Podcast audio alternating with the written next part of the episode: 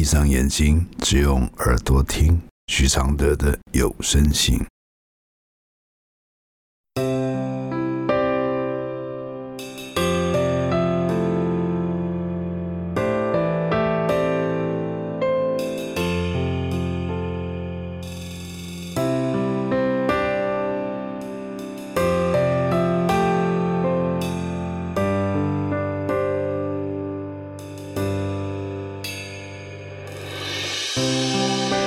解开死结，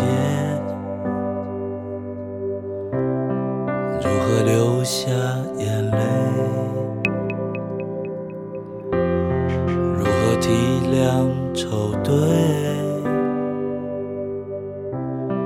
如何反省谦卑？第一百四十四封信。现在的任何决定。能决定未来吗？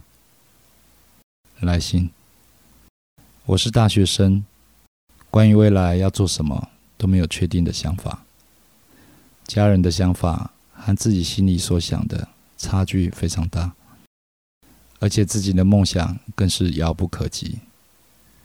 你觉得是该照着期待，选择风险较小但没有那么快乐的理想走一辈子，还是？等待机会冒险，实践自己的梦想。在那之前，照着被安排的目标，或者是安于现状，不梦想也不理想，继续下去。请老师帮我解惑，真的非常谢谢你。我的回复是：大学快毕业了，才开始思考。未来要先走哪一条路？家人该不该强势主导？学校怎么提供相关资讯及讨论的空间？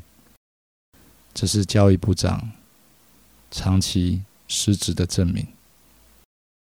不重视梦想，只在乎招生，死背一些理论，却不告诉你怎么运用在生活里。你知道你读了？那么多年的三角函数和生活有什么关系呢？你知道你学习的最终目的是为了什么吗？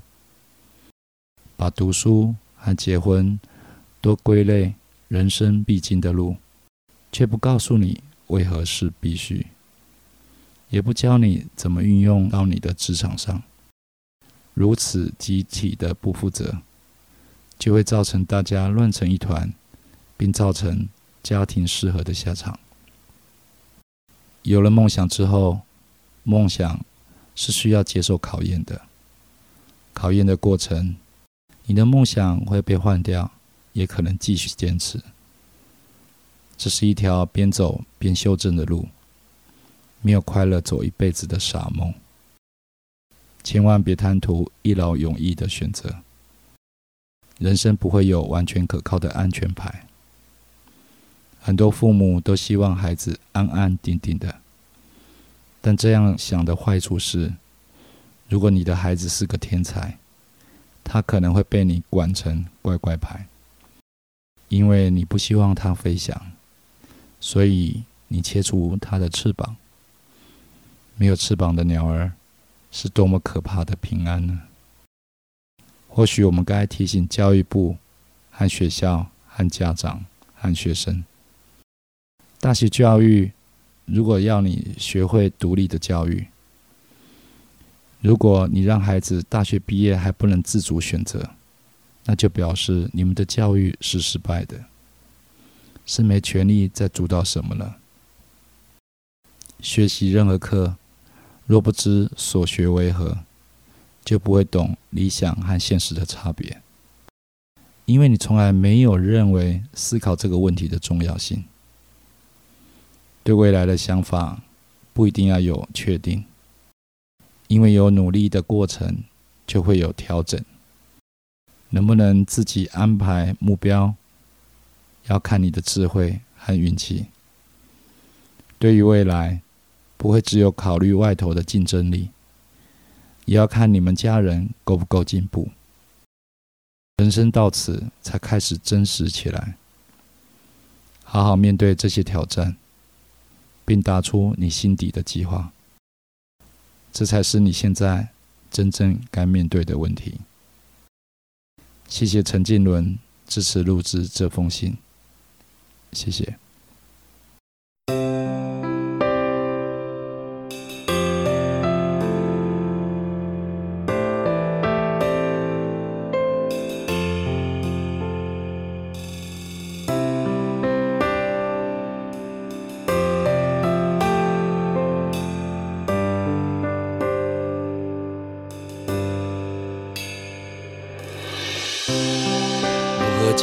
开死结？如何流下眼泪？如何体谅愁对？如何反省谦卑？如何看透所谓？如何温柔拒绝？如何接受撤退？如何喊你和解？如何解开死结？如何流下眼泪？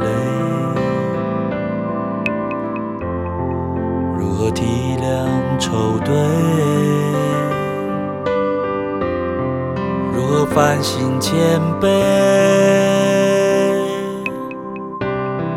如何看透所谓？如何温柔拒绝？如何接受撤退？如何喊你